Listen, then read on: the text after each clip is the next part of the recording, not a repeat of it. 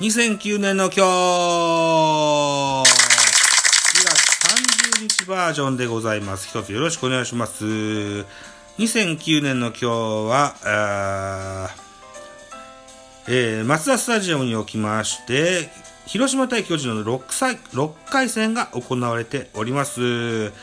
えー巨人対広島、えーアウェーでのゲームになりました。7対4でジャイアンツの勝利となってます。ジャイアンツ、勝ち星はジャイアンツ、福田選手に2勝目がついてます。西武は越智大輔。2勝1敗1セーブとなってます。負けには、負けは前田健太。現在メジャーリーガーの前田健太に、えーえー3敗目がついてますね。2勝3敗という成績になってます。本塁打は小笠原道弘に6号スリーランホームラン。えー、天谷があ2号ツーランホームラン。福田選手から打ってます。えー、ガッツはマイケンから打ってますというホームランになってますよ。はい。じゃあ本日の、本日じゃない、2009年の4月30日の、えースタメンか、スタメンジャイアンツから発表していきましょう。1番センター松本。3割1分3厘打ってんだ。すげえな。めっちゃ打ってんな。2番セカンド脇谷。3番サード小笠原。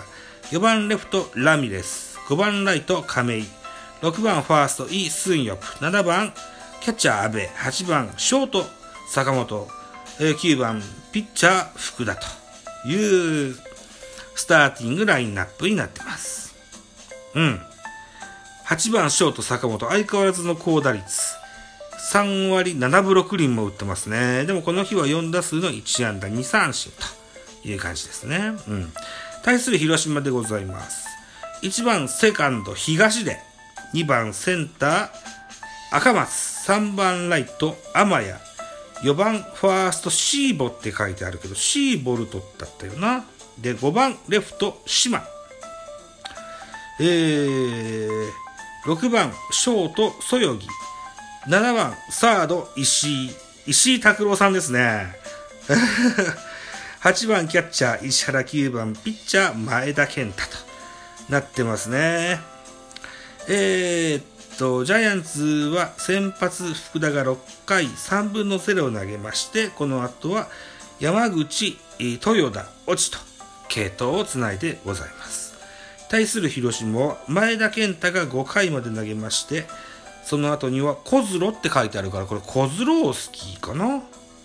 だと思うんだよな。小ズロースキーって名前だったと思うんだよね。で、えー、林、青木、横山とつなぐ系統を見せてございます。えー、ひでございます。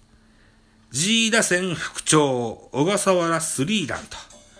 えー、巨人が連敗を3で止めた小笠原スリーランを含む4安打5打点の活躍。3対3の5回に亀井のタイムリーで勝ち越し。6回には脇や小笠原の連続タイムリーで3点を加えた。福田は7回途中まで4失点で2勝目。広島は系統で、系統が裏目に出たって書いてますね。コズロースキーが3分の1しか投げてないのに2失点してるというところからかな。こそこまで詳しくわかんないですよね。はい、続きいきましょう。エンジン組汚名返上と。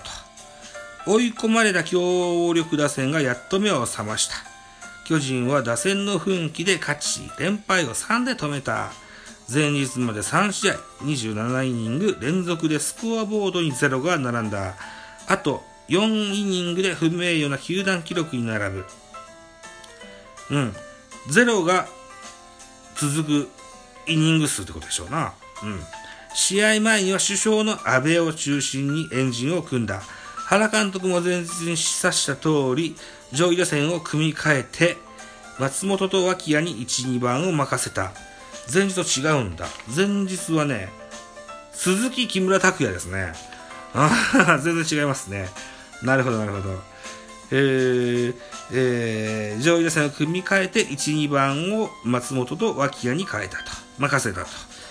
誰もが口にした。なんとかしなければ。という言葉を現実にしようと、選手もベンチも一丸となって挑んだ。その気持ちは積極性につながった。1回、わずか6球で3点を先制。松本脇谷がいずれも初球をライト前へ。仕上げは3番小笠原だ。カウント2-1から4球目、内角直球を豪華にライトスタンドへ叩き込んだ。若い2人に乗せられて打たせてもらったホームランじゃないかな。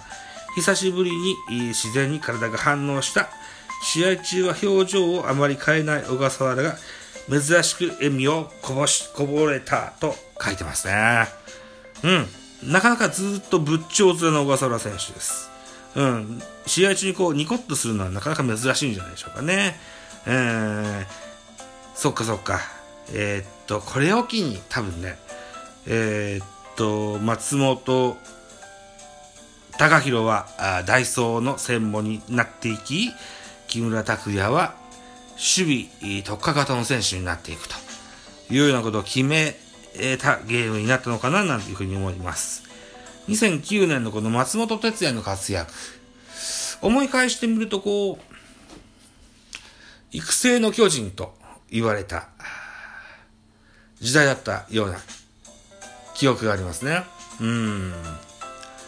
2009年、そうね。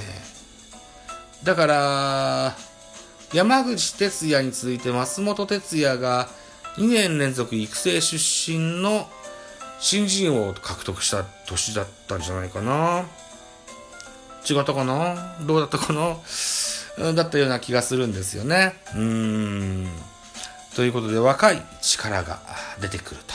あと移籍してきた小笠原にしてもラミレスにしても戦力になり得たと。ぐらいシンガもそうかな。うん。といった年だったんじゃないかなと。うん、補強と育成がこう順当に、だから若手で言うと、当時の若手で言うと山口哲也もそうだし、越智大輔もそうだし、西村健太郎もそうだったんでしょう。うん。育成のジャイアンツともてはやされた時代だったような記憶がございますよと。いったところでございます。はい。ということで2009年の今日のコーナー4月30日編はこの辺りにしたいと思います。はい。ご清聴ありがとうございました。失礼いたします。